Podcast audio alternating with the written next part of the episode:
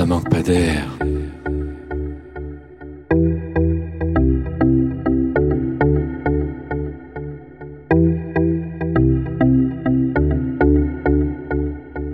Bonjour euh, et bienvenue dans notre émission Ça manque pas d'air, l'émission de radio entièrement dédiée à la recherche en éducation.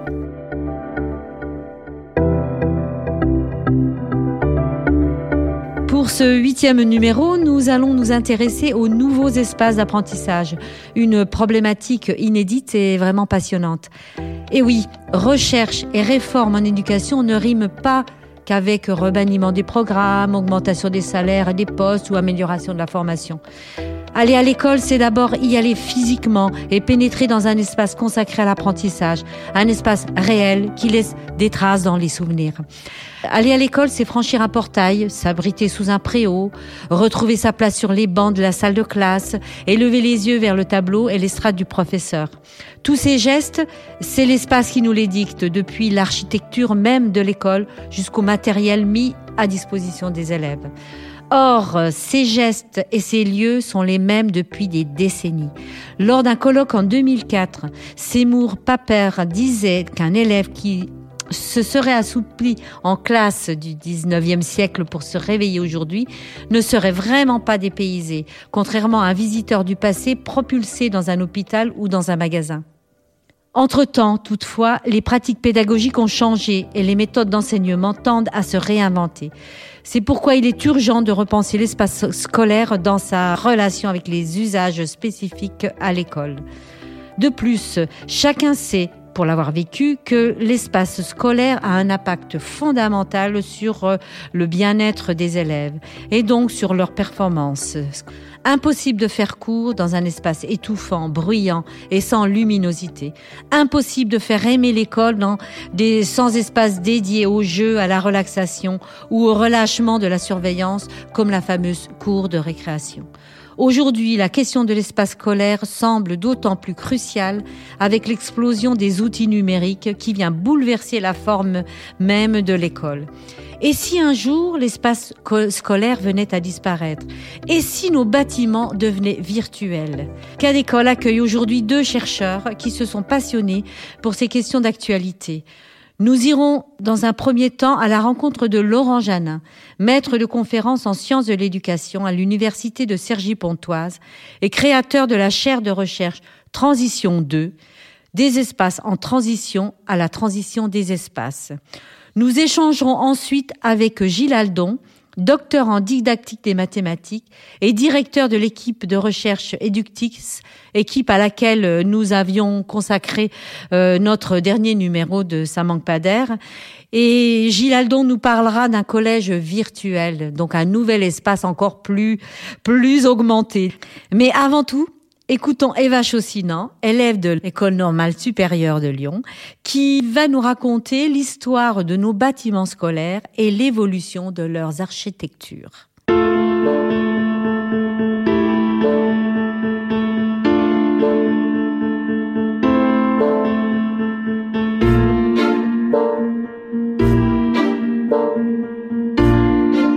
Beaucoup d'écoles se sont construites à la fin du 19e et au début du 20e. Elles répondent aux exigences qui étaient imparties à l'époque. L'équipement a été souvent initié à cette époque-là. Le mobilier répondait aux exigences qui avaient été euh, euh, plus ou moins établi par les hygiénistes, hein, il était extrêmement robuste, ce qui fait qu'on n'a pas changé de mobilier spécialement parce que l'école évoluait. Donc vous me dites que vous étiez vous n'étiez pas à l'école dans les années 1900 et que vous avez ce type de mobilier, je n'en suis pas surprise. On l'a vraiment eu, surtout dans les zones rurales, jusque dans les années 60-70. C'est assez conforme. Enfin, à part euh, quelques le, poêle était pas là. Moi, j'ai pas connu de poêle. Hein. Il y avait le chauffage central déjà. Dans l'extrait que vous venez d'entendre, la petite école communale de Magny en Vexin, en Île-de-France, ouvrait ses portes lors des journées du patrimoine pour nous plonger dans la classe d'autrefois. Et pourtant, vous l'avez entendu, l'espace et le mobilier de l'école n'ont pas tant changé que ça, alors même que les traditions et les pratiques de classe évoquées paraissent dater d'un autre temps. Pour mieux comprendre ce paradoxe, remontons le temps à notre tour. comment a été conçu l'espace scolaire depuis la naissance de l'école obligatoire jusqu'aujourd'hui Pourquoi est-il urgent que la recherche en éducation s'empare de ces problématiques socio-spatiales? Tout commence avec les lois Jules Ferry, aux alentours de 1880. L'État met la main sur l'instruction et oriente la conception des établissements scolaires.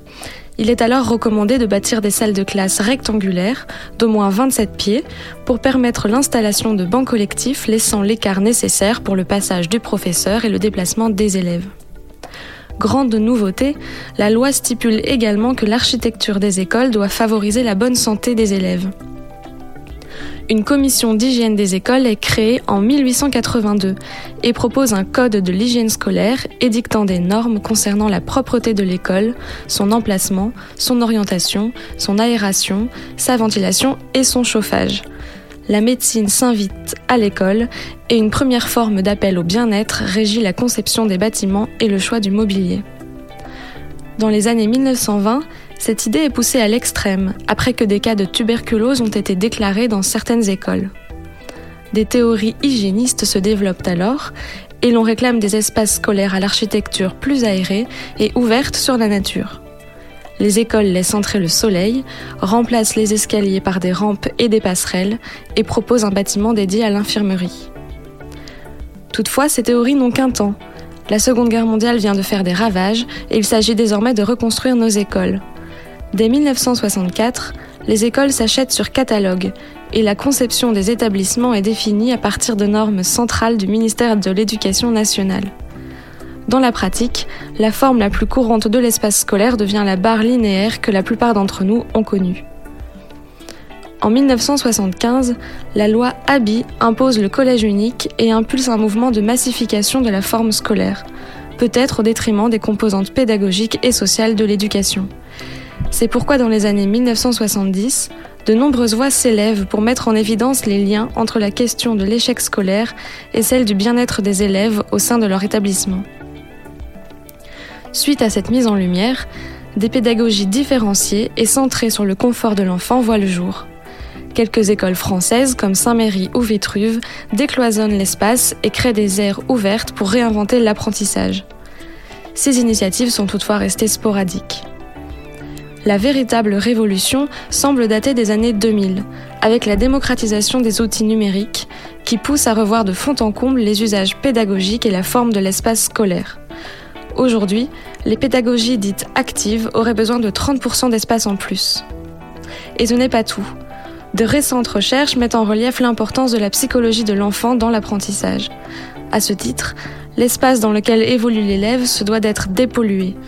Si la salle de classe est trop bruyante, l'élève risque d'être nerveux et fatigué et d'assimiler moins vite les informations. Si l'endroit n'est pas assez lumineux, sa capacité de concentration peut en souffrir, d'autant plus qu'aujourd'hui, la généralisation des vidéoprojecteurs et autres tableaux numériques complexifie l'utilisation de la lumière en classe. Même la qualité de l'air ambiant, la température ou la couleur des murs ont une influence sur le bien-être à l'école et sur la productivité de l'élève. Ainsi, apprendre, c'est modifier son comportement en fonction des situations où l'on se trouve. Et ces situations sont certes pédagogiques, mais aussi sociales et physiques. C'est pourquoi on parle d'espace d'apprentissage et non plus d'espace scolaire. De plus, l'espace doit s'adapter à l'intelligence de chacun, et pour cela ce sont peut-être aussi les usages et les pratiques de la classe qui doivent changer. Dans un enseignement classique, dit simultané, les élèves ne bougent pas et certaines formes d'intelligence ne sont donc pas sollicitées.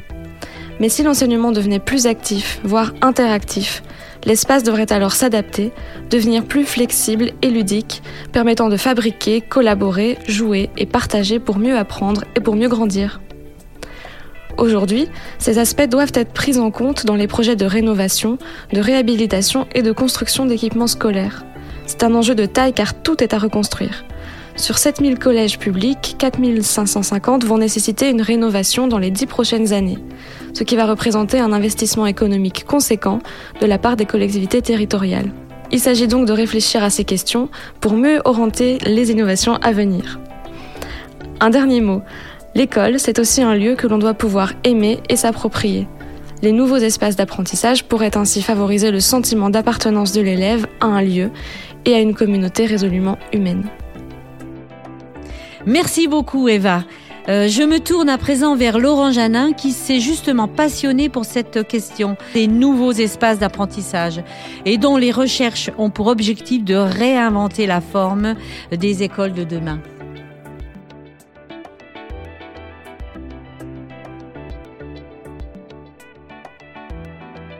Bonjour euh, Laurent Janin. Bonjour. Vous êtes maître de conférences euh, en sciences de l'éducation à l'université de Cergy-Pontoise. Après un doctorat en didactique des sciences et techniques au sein de l'UMR euh, qui regroupe euh, l'université Lyon 2 et l'ENS de Lyon, vous avez longtemps enseigné à Lyon 2, c'est ça? Exactement, à Lyon 2. Et donc vous aviez comme mission, comme perspective de travail de développer le numérique dans vos pratiques éducatives. Et vous avez ensuite créé la plateforme Tech et du Lab consacré aux technologies numériques en milieu éducatif afin de mener à bien des études sur la question et de proposer des prestations de services pour diverses structures. Je crois que vous avez rencontré quelques freins dans le déploiement de ces installations numériques dans les, espaces scolaires. Et donc, c'est pour ça que vous avez pris conscience de la cause profonde de ces difficultés qui viennent essentiellement de l'espace matériel des établissements scolaires. Et donc, euh, selon vous, la transition numérique passe euh, non seulement par les équipements, mais aussi par l'espace physique de l'école. Et c'est pour ça qu'en 2015, vous avez créé une chaire de recherche consacrée à la de la transition des espaces scolaires, cette chaire que l'on appelle, que vous avez nommée Transition 2. Quels sont les enjeux de cette chaire et quels sont vos axes de travail?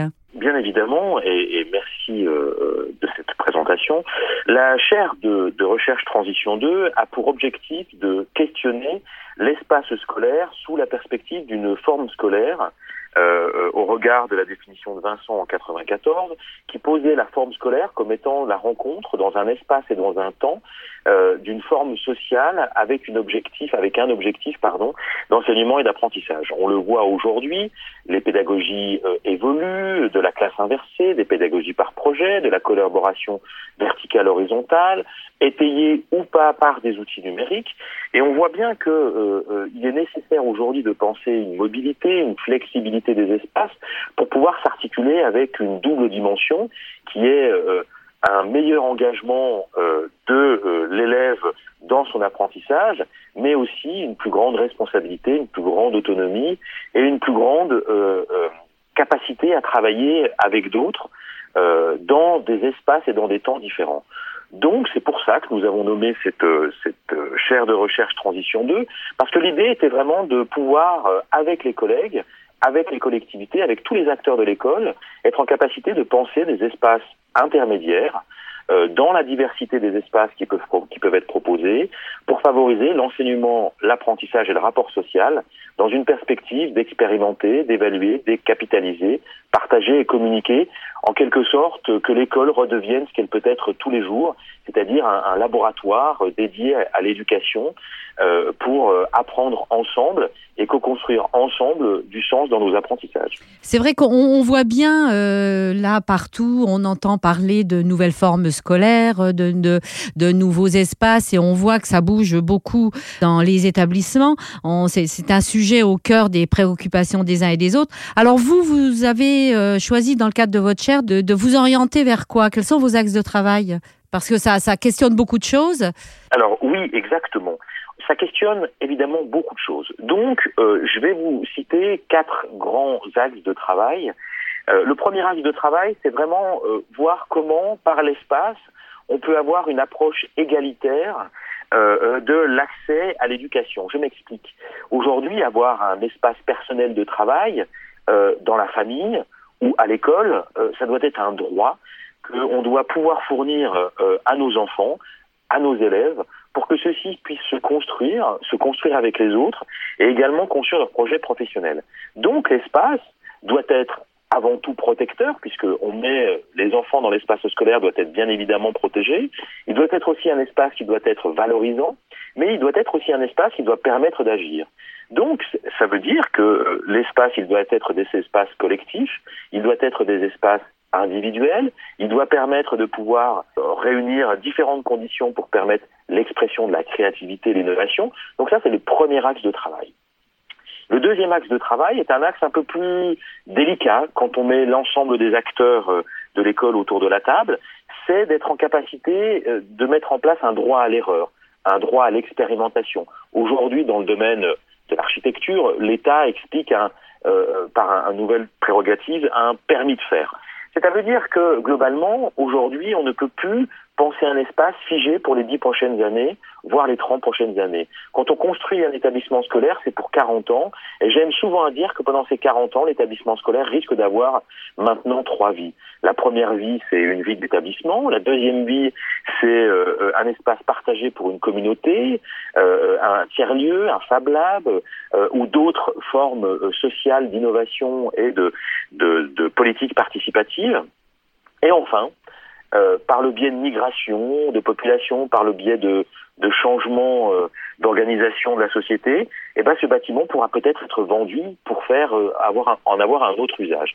Donc il faut être que ce bâtiment soit vraiment pensé pour pouvoir permettre à ce qu'il protège, à ce qu'il valorise, à ce qu'il soit en capacité d'agir avec une modularité, une flexibilité qui euh, soit pas sur un temps très long, puisque bien évidemment le temps de l'innovation pédagogique est déjà différencié par rapport au temps euh, de, la transformation de la société, mais il est encore plus long par rapport à la transformation des espaces. Donc c'est un, rapport à la norme, à l'évolution et à la transformation des règles. Euh, L'avant-dernier euh, axe fort, c'est repenser les conditions du bien-être et du bonheur à apprendre. C'est-à-dire que c'est une démarche complètement inclusive. On doit inclure tout le monde, toutes les, les typologies d'intelligence dans une perspective de conditions de bien-être, de confort à l'école, pour pouvoir encourager un bonheur à apprendre. Alors ça pose des questions qui ont, ont très peu été questionnées euh, aujourd'hui euh, dans l'hémisphère français.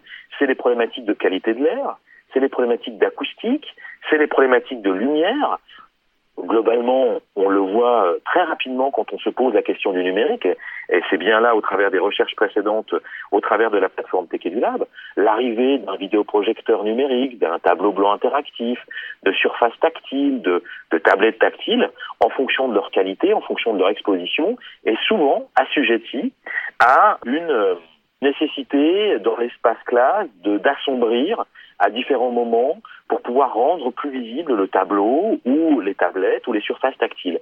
Et donc on se rend compte aujourd'hui que euh, voulant mettre euh, euh, des artefacts numériques dans l'espace scolaire, on se retrouve parfois à assombrir et à diminuer la luminosité. Et quand nous, on met des caméras au fond de salle pour, euh, pour pouvoir évaluer l'impact que cette transformation arrive, on voit des épaules d'enfants qui se baissent, qui se baissent, qui se baissent. Et donc on se retrouve vraiment dans une, dans une perspective euh, où on peut douter euh, de la pertinence de ces dispositifs.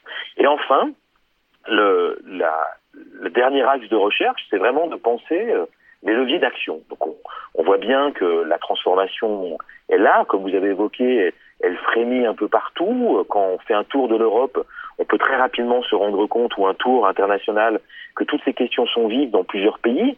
Je peux citer par exemple l'Australie, qui aujourd'hui a une perspective très forte de transformer des problématiques de couloirs euh, qui étaient uniquement aujourd'hui considérées comme étant des, des, surfaces inutiles pour gérer des flux. Eux, ils les considèrent comme étant des espaces où les enfants peuvent s'exprimer, travailler, exploiter, peut-être se coucher, s'asseoir, travailler différemment.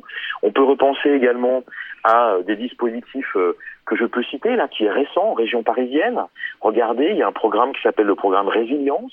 Ce programme Résilience et l'action numéro 10 pose la question de la transformation climatique. Alors vous allez me dire, mais qu'est-ce que qu'est-ce que je dis euh, Quel est le pan que je fais entre trans transformation climatique et l'architecture de l'école? Eh bien, tout simplement que la ville de Paris considère que toutes les cours des écoles maternelles, élémentaires et des groupes scolaires pourront devenir des oasis de fraîcheur ou de rencontres au moment de grands pics climatiques. Et donc on voit bien là une dualité entre ce que j'évoquais tout à l'heure, l'espace protecteur, l'espace vigipirate, l'espace qui doit protéger nos enfants, et là un espace complètement ouvert. Donc le dernier axe, c'est un axe d'innovation publique, c'est un axe de levier d'action où euh, euh, nous interrogeons, par exemple, le statut et les compétences du chef d'établissement, du directeur d'établissement, du directeur d'école, dans ces nouvelles compétences de porosité entre l'intérieur et l'extérieur, cette, cette capacité à pouvoir promouvoir un projet d'établissement qui va s'associer avec des pédagogies, des espaces, des acteurs. Et, voici les, quatre grands axes de, de, de recherche que nous développons au sein de la chaire. Ah, eh bien, c'est très très intéressant effectivement, et on voit bien que là vous touchez à tout un, un écosystème très très fort. Alors, comment vous arrivez à, à justement mobiliser cet ensemble d'acteurs euh, autour euh, de cette question? Est-ce qu'on vous suit ou est-ce que on voit ça plutôt comme des, des un frein euh, Voilà. Est-ce que vous avez des expérimentations sur le terrain et comment vous travaillez avec avec ces équipes là alors, il y a euh, dans votre question, pour moi, trois éléments. Le premier élément, c'est l'écosystème en tant que tel. Donc, euh, ça a pris du temps. Euh, ça a pris presque trois ans à ce qu'on puisse avoir l'écoute de l'écosystème. La création de la chaire a été aussi un élément structurant pour l'écoute de cet écosystème qui a permis aujourd'hui, par le biais de la Fondation de l'Université de Cergy-Pontoise, de financer un think tank qui euh, s'est réuni euh, en, euh, le, 8 décembre 2017 pour la première réunion, où autour de la table, il y avait l'intégralité de l'écosystème, des, des, financeurs par la Caisse des dépôts, aux collectivités territoriales, aux chercheurs, aux équipementiers, aux bétonneurs, aux architectes, aux programmistes. Et là, par le biais d'une méthode de type design thinking, nous avons construit et co-construit ensemble un premier guide qui s'appelle Repenser les espaces scolaires à, l'usage des acteurs de l'école.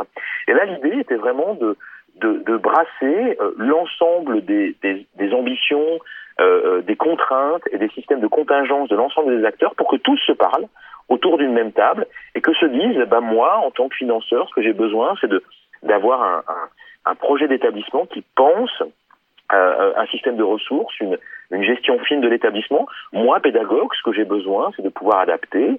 Donc on a euh, le premier axe de travail, c'est ce think tank qui va encore se réunir euh, euh deux fois par an euh, pendant les deux à trois prochaines années, avec des, des, des, des, thématiques particulières où nous allons faire venir des chercheurs d'horizons complètement différents pour animer des sessions de travail au sein de ce think tank. Le prochain, le, le prochain événement de ce think tank sera probablement en juin avec une problématique sur la santé. Euh, l'articulation entre la santé à l'école, le bien-être à l'école, donc euh, santé et bien-être, on décline cette fois-ci la problématique de, du bien-être et du bonheur à apprendre par une, par une approche de la santé, avec des chercheurs en épidémiologie, en, en, en santé publique, qui vont venir nous, nous acculturer sur euh, des problématiques de, gestion d'espace, de mobilité, d'obésité, de qualité de l'air, de qualité des matériaux pour pouvoir euh, euh, acculturer l'ensemble de cet écosystème. Donc ça, c'est le premier axe. Le deuxième axe, c'est que nous avons mis en place un concours international d'idées réservé aux architectes juniors et aux designers juniors. Euh, la, la, première édition a été en, en 2016. Le concours s'appelle Archiscola. L'idée était un seul cahier des charges, une seule phrase vous, jeunes designers et jeunes architectes, comment vous allez concevoir l'école de demain? Le cahier des charges était uniquement celui-ci. Et donc, pendant un an, nous avons accompagné une centaine d'équipes constituées d'architectes et de designers partout en France, mais aussi à l'étranger, puisque nous avons eu des, équipes marocaines, des équipes de Côte d'Ivoire, euh, et donc, pendant un an, une centaine d'équipes ont planché euh, au travers de leur programme scolaire de dernière année d'école sur cette thématique. 44 ont déposé un dossier final au bout à peu près de 8 ans, 8, pardon, de 8 mois de travail. Et euh, ça s'est conclu par 22 euh, euh, projets sélectionnés qui correspondent exactement à quelque chose près aux, contraintes d'un vrai concours d'architecture. Et donc, euh, les 22 devaient proposer ce que ce qu'était l'école de demain.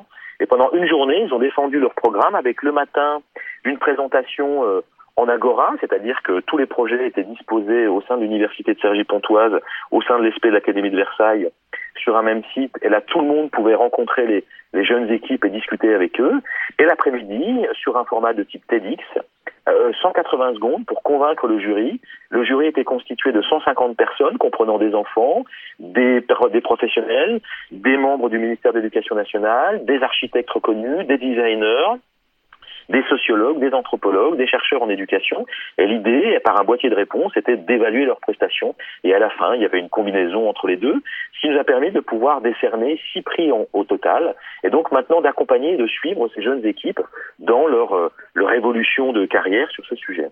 Et justement, là, euh, justement, ces, projets-là, est-ce qu'ils pourront être euh, euh réalisés concrètement? Est-ce que ces, projets-là ont une vont être vont être diffusés? Comment ça se passe là, justement, par rapport à tous vos, résultats alors, c'est d'abord ce, premier concours a fait état auprès de la Caisse des dépôts et consignations d'un premier bilan scientifique.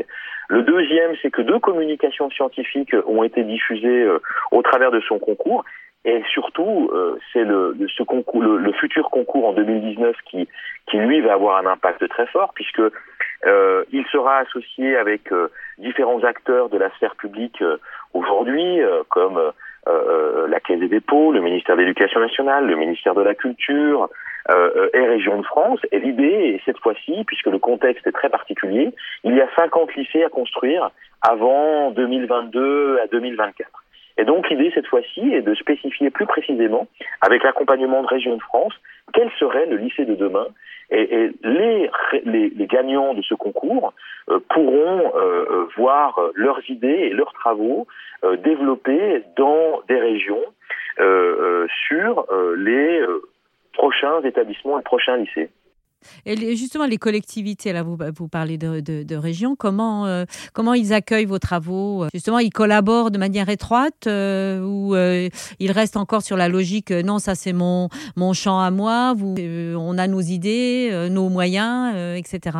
Alors, pas du tout, justement. Et, c'est une fois qu'on a réussi à, réunir l'écosystème autour de la table, on se rend compte que l'écosystème est plutôt très favorable, très enclin à vouloir travailler. Vous parlez là des collectivités. Euh, euh, euh je ne peux pas citer directement celles avec lesquelles je, je, je, travaille, mais je peux vous avouer que la plupart sont aujourd'hui excessivement ouvertes et au contraire, parce que pour elles, euh, on va être très clair, ouvrir un établissement scolaire aujourd'hui devient un geste politique fort avoir une approche de société pour l'éducation des enfants est, une, est un axe fort. Vouloir développer un établissement scolaire différenciant, structurant et, et qui, qui, propose vraiment une approche euh, nouvelle, moderne, euh, ancrée dans son territoire et sa société, c'est vraiment une approche très forte. Et on peut le voir euh, dans d'autres prérogatives. Par exemple, le, le programme d'investissement d'avenir qu'on appelle les PIA. Aujourd'hui, il y a un programme qui s'appelle TIGA, c'est le programme des territoires apprenants et des territoires innovants. Et on le voit aujourd'hui au travers du rapport de, François Tadei sur la société apprenante ou au travers de ce PIA qu'il y a une vraie volonté d'avoir un ancrage territorial important qui associe société apprenante, espace apprenant, tiers-lieu, Fab Lab, et donc avoir une, gestion patrimoniale complète de, leurs établissements scolaires, avec cette fois-ci une vraie question euh, qui arrive, hein, c'est-à-dire le problème, enfin le problème, c'est pas un problème, c'est une question à, travailler de l'interstice. C'est-à-dire qu'est-ce qui se passe euh, dans, une, dans un continuum de l'école élémentaire à la maternelle jusqu'à l'enseignement supérieur. On parle souvent de bac moins 3, bac plus 3, mais là aujourd'hui, il y a une vraie réflexion à avoir d'usage dans l'espace scolaire entre l'école maternelle, l'élémentaire, le collège, avec des vraies fractures. Hein, euh, euh, au départ, on, on, apprend aux enfants qu'il est important de bouger, d'apprendre dans différents lieux, de se déplacer, de travailler sur une problématique d'apprentissage vraiment acteur, avec de plus en plus, après, un frein au bruit, un frein au déplacement, avec vraiment au collège ou au lycée, où là, euh, les enfants sont souvent dans une posture euh, assis, euh, complètement fermés. Et donc on voit bien que la collectivité voit là-dedans vraiment un geste politique fort, un enjeu de société, un enjeu pour son territoire, un enjeu pour se différencier, pour se structurer, pour structurer aussi une offre de services. Que là, je travaille avec certaines collectivités qui veulent, par exemple, que pour leur lycée, euh, il y ait des internats des internats d'excellence ou des internats ouverts à l'étranger, euh, à des étudiants étrangers, pour pouvoir, en parallèle d'une offre de service, vraiment travailler la mixité, l'ouverture, la porosité euh, et, la connaissance de leur territoire par d'autres euh, environnements. D'accord, c'est très intéressant tout ce que vous nous dites là. Et, et l'institution, alors comment elle suit, elle? Alors l'institution, elle suit à, double titre. premier, il y a financé par la DNE et le Numérilab un groupe de travail. Direction du numérique, c'est un service du ministère, je précise pour les, les auditeurs. Exactement, pardon. Un service du ministère, une, direction du ministère, une direction nationale du numérique, qui, par le biais de son incubateur qui s'appelle le Numérilab, finance euh, euh, plusieurs travaux. Alors le premier, c'est un groupe de travail au sein de l'Institut français d'éducation qu'ELIFE qui s'appelle Océan pour objets connectés et nouveaux espaces d'apprentissage, où l'objectif là est de réunir l'ensemble des, des acteurs de la recherche pour faire un point de veille et un point de situation et un point de problématisation de, de ces transformations des espaces par et avec le numérique. Premier axe institutionnel. Deuxième axe institutionnel, on peut voir aujourd'hui, moi personnellement, euh, nous avons dans notre chaire des travaux qui sont financés par l'État et l'éducation nationale sur des problématiques de transformation d'espace avec une perspective interacadémique entre deux académies, entre l'Académie de Versailles et l'Académie de Bourgogne-Franche-Comté. Il y a aussi un travail euh, euh, très fin euh, qui est en train de se mener au, au, travers du ministère sur une problématique plus large d'accès à la connaissance, d'accès à la lecture, à l'écriture, de la transformation des bibliothèques. Et on le voit aujourd'hui qu'il y a une impétence forte au sein du, du, du cabinet de, de M. Blanquer et des acteurs de l'école pour avoir une approche de ce type-là. Exemple le plus flagrant aujourd'hui, c'est que est sorti de terre un dossier euh, qui avait été piloté au départ par euh, Catherine Béchiti-Bézot quand elle était directrice de la DNE et, par un groupe d'enseignants-chercheurs dont je faisais partie, qui le dossier s'appelle Archiclass et aujourd'hui on peut le voir sorti de terre. Euh, C'est une approche complète euh, que l'État propose pour transformer, aborder la transformation, la rénovation de son établissement scolaire en pensant le numérique comme étant un outil facilitateur des pratiques et donc, au travers de cet outil, on sent bien qu'il y a une, une compréhension des enjeux de la part de, des acteurs institutionnels de cette démarche et euh, bien évidemment euh, l'ensemble des canopées, par exemple, qui sont également mobilisés. Hein. Je pense à, à, à, des, à des forums euh, du numérique que j'ai pu animer par exemple à Vesoul ou encore très prochainement le 5 avril Canopé qui organise une journée euh, d'études sur euh, le, la, la, posture et la position euh, du, du CDI ou du ou, du 3C, du Centre de connaissances et de, et de compétences euh, euh, au travers des établissements scolaires, dont un atelier qui m'a été demandé de travailler sur la problématique de euh, la forme que pourrait avoir le rapport entre lecture, écriture, CDI, espace, compétences, euh, pas plus tard que euh, dans moins de 15 jours, puisque le 5 avril, avec une, une rencontre euh, plus globale à la BNS sur ce sujet-là, à cette même date. Donc, vous voyez, il y a acteurs de l'État, il y a la recherche qui est mobilisée, il y a les réseaux par le biais des canopées, il y a tous les rectorats avec les, leur DAN ou leur CARDI qui travaillent à des expérimentations. Par exemple, à Lyon, vous êtes bien, vous êtes bien situé pour, pour voir les, les programmes éclat, par exemple. Euh, euh, et donc, on voit euh, l'ensemble d'un écosystème également institutionnel qui est un peu en émoi, qui se pose la question de cette forme scolaire, de l'impact aussi sur la formation. On est là à l'aube d'un appel à manifestation d'intérêt auprès des SP sur l'esprit du futur, et je ne peux pas penser l'esprit du futur sans avoir une perspective de ce que devrait être l'école du futur. Eh bien, merci en tout cas, Laurent Janin. Euh, c'est vraiment euh, très très intéressant et ces, perspectives de, transformation fondamentale de, de l'école euh, nous laissent présager que nos élèves viendront à l'école avec le sourire aux lèvres plutôt que la boule au ventre. Voilà, mais en tout cas, j'espère que nous mettrons à disposition, donc sur le site de Cadécole, nous mettrons à disposition un ensemble de ressources que vous avez citées. Et en tout cas, on vous remercie beaucoup pour ce travail et cet enthousiasme que vous manifestez. Je vous souhaite une bonne journée. Merci à vous aussi et bonne journée à tous et aux auditeurs et aux auditrices. Au revoir.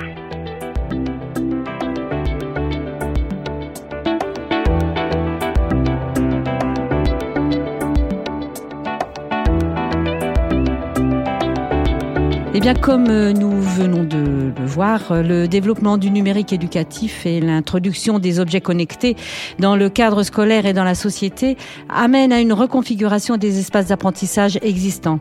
Nous allons voir euh, tout de suite euh, ce que ces bouleversements font émerger euh, comme initiative nouvelle, très surprenante en termes d'espace et sans doute des espaces de demain. Nous accueillons aujourd'hui Gilles Aldon, docteur en didactique des mathématiques et directeur de l'équipe de recherche Eductis à l'Institut français de l'éducation. Bonjour Gilles Aldon. Eh bien, vous allez nous parler d'un collège virtuel Qu'est-ce que c'est qu'un collège virtuel? Alors, je vais vous parler effectivement du collège virtuel de Fonrende, qui est un espace virtuel dual du collège réel existant. Alors, qu'est-ce que c'est que ce collège virtuel? C'est une plateforme immersive dans trois dimensions, dans lesquelles tous les acteurs vont pouvoir se rencontrer par l'intermédiaire d'avatars qu'ils peuvent personnaliser euh, à, à souhait. Et donc, les lieux dans ce collège sont des lieux qui sont créés à la demande. Il y a un collège des langues, un collège des mathématiques, un collège du français, de l'histoire, etc. Et euh, les professeurs peuvent donner rendez-vous à leurs élèves dans un de ces euh, lieux du collège virtuel, comme ils donneraient rendez-vous dans une salle de classe du collège réel.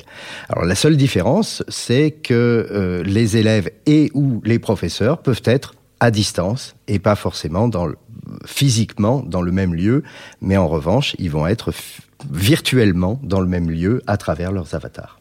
Là, on interroge un peu la, question du temps aussi. Ça se passe en même temps que les horaires de, cours ou alors euh, justement on peut rejoindre ce, collège virtuel, enfin cette salle de cours virtuelle euh, à n'importe quel moment c'est une excellente question parce que il y a des rendez-vous qui sont donnés par les professeurs dans des temps qui sont du temps scolaire, mais les élèves ont toujours accès au collège virtuel. Et en particulier, ils y ont accès pour pouvoir construire des objets, euh, se rencontrer euh, entre, entre élèves à l'intérieur du collège virtuel. Et ça, ça peut se faire à tout moment. Alors évidemment, le collège virtuel est régi par euh, le code du collège réel et donc bien sûr les élèves ne peuvent pas faire n'importe quoi. Mais il y a, y a, par exemple dans le collège virtuel tout un espace qui est réservé pour que les élèves puissent construire des objets virtuels, euh, ce qui sont pas privés de faire d'ailleurs, puisqu'il y a des magnifiques maisons avec piscine, avec etc., qui ont été construites par par les élèves et euh, dans lesquelles eh ben ils se retrouvent pour papoter ou pour faire des devoirs en commun ou pour euh, de diverses activités qu'ils pourraient faire d'une façon réelle, mais euh, dans les conditions de collégiens, ben c'est facile de se retrouver à l'intérieur de ce collège virtuel. D'accord, là on voit bien le côté euh, convivialité que vous mettez en avant, mais euh, au niveau des apprentissages, euh, qu'est-ce que ça peut apporter de plus que le fait d'être en cours normalement avec un vrai enseignant dans une vraie salle de classe?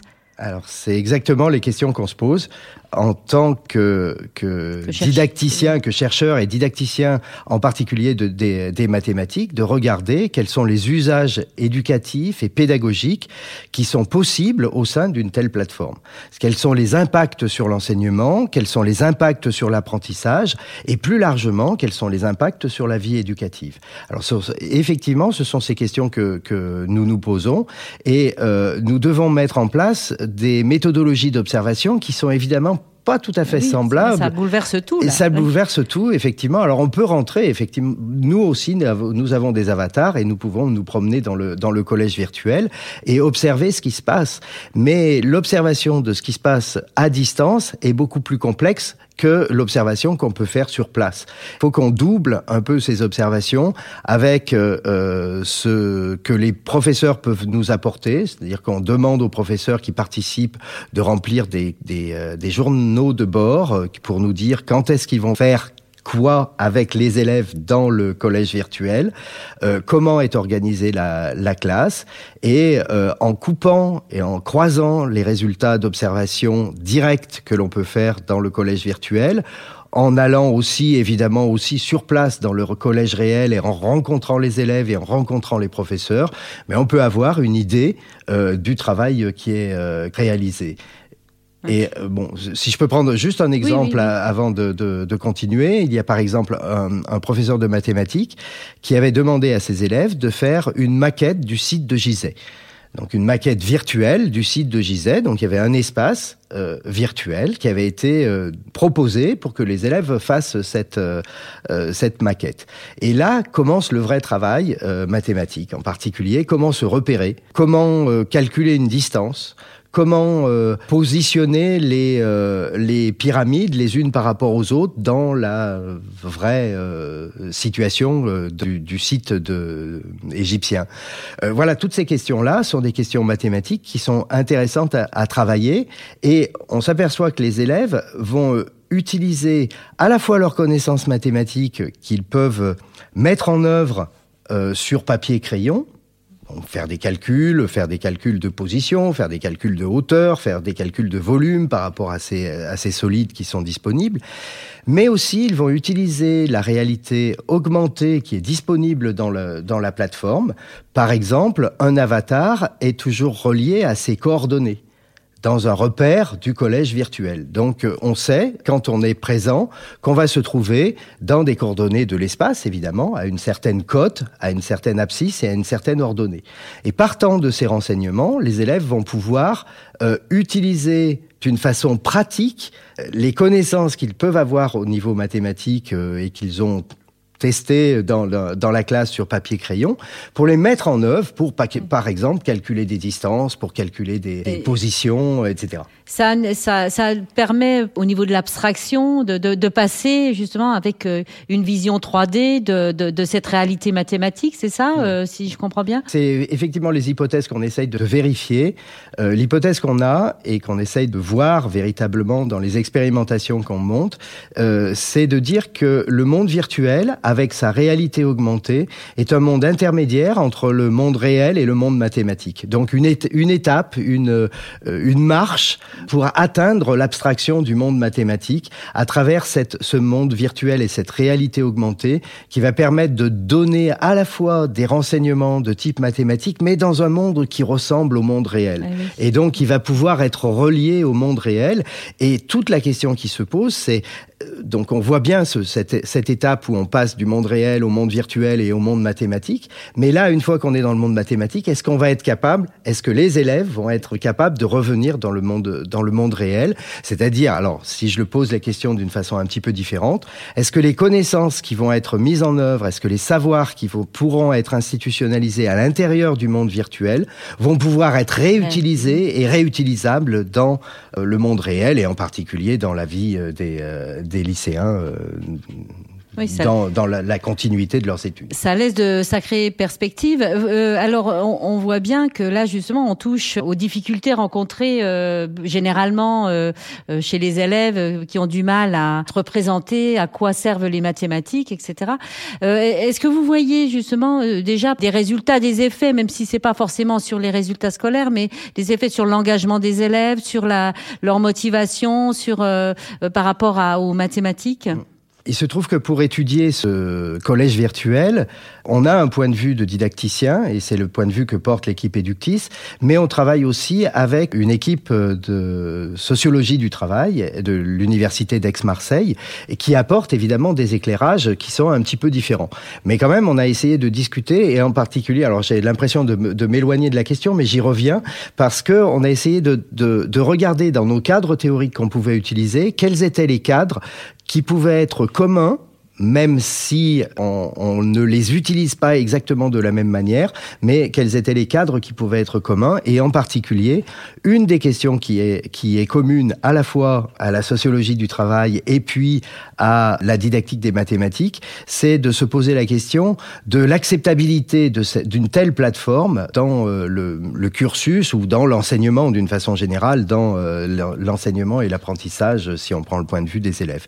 Et donc ce point de vue euh, d'acceptabilité euh, peut être regardée sous différentes facettes et permettre de, de, savoir si les élèves, en, acceptant euh, de jouer le jeu, peuvent en tirer des euh, bénéfices pour, pour eux-mêmes et pour leur, leurs apprentissages.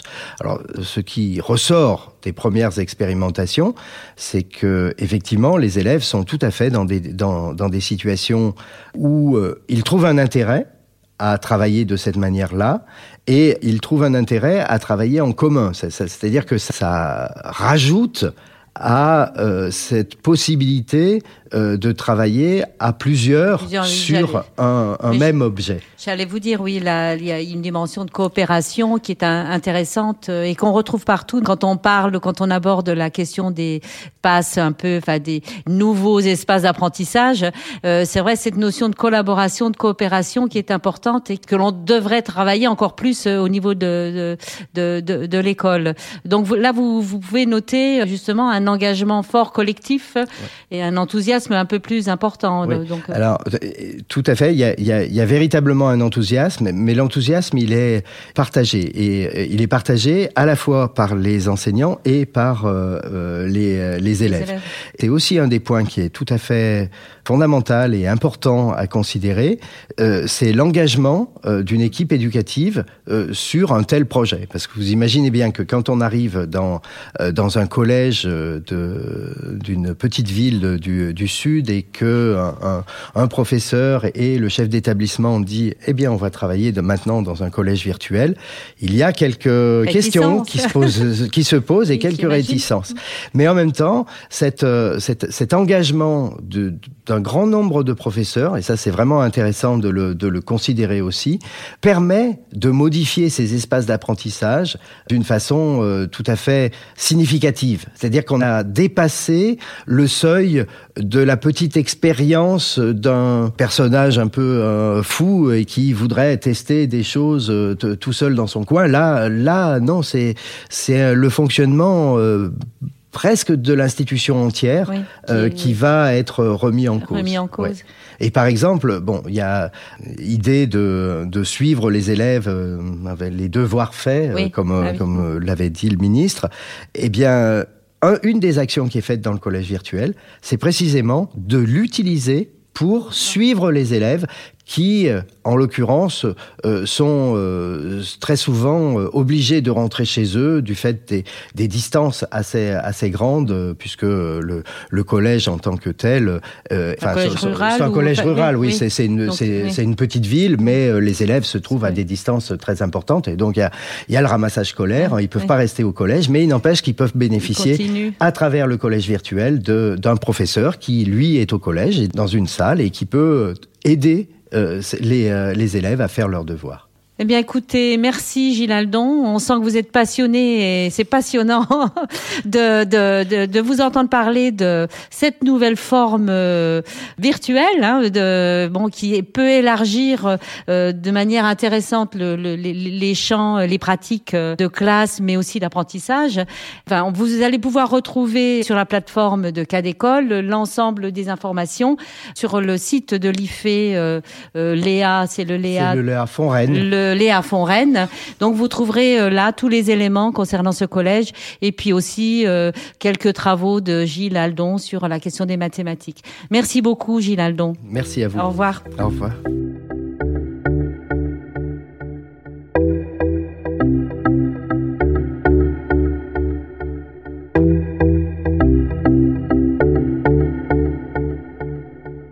Eh bien, l'émission touche à sa fin.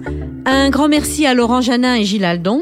Ils ont accepté de participer à ce huitième numéro et ils ont accepté d'apporter leur expertise sur la question des nouveaux espaces d'apprentissage. Eh bien, à la réalisation de cette émission, Marie-Claire Thomas, Eva Chaussinan et Sébastien Boudin pour la partie technique. Rendez-vous le mois prochain, mois de mai, bien évidemment, pour un nouvel épisode de Ça manque pas d'air.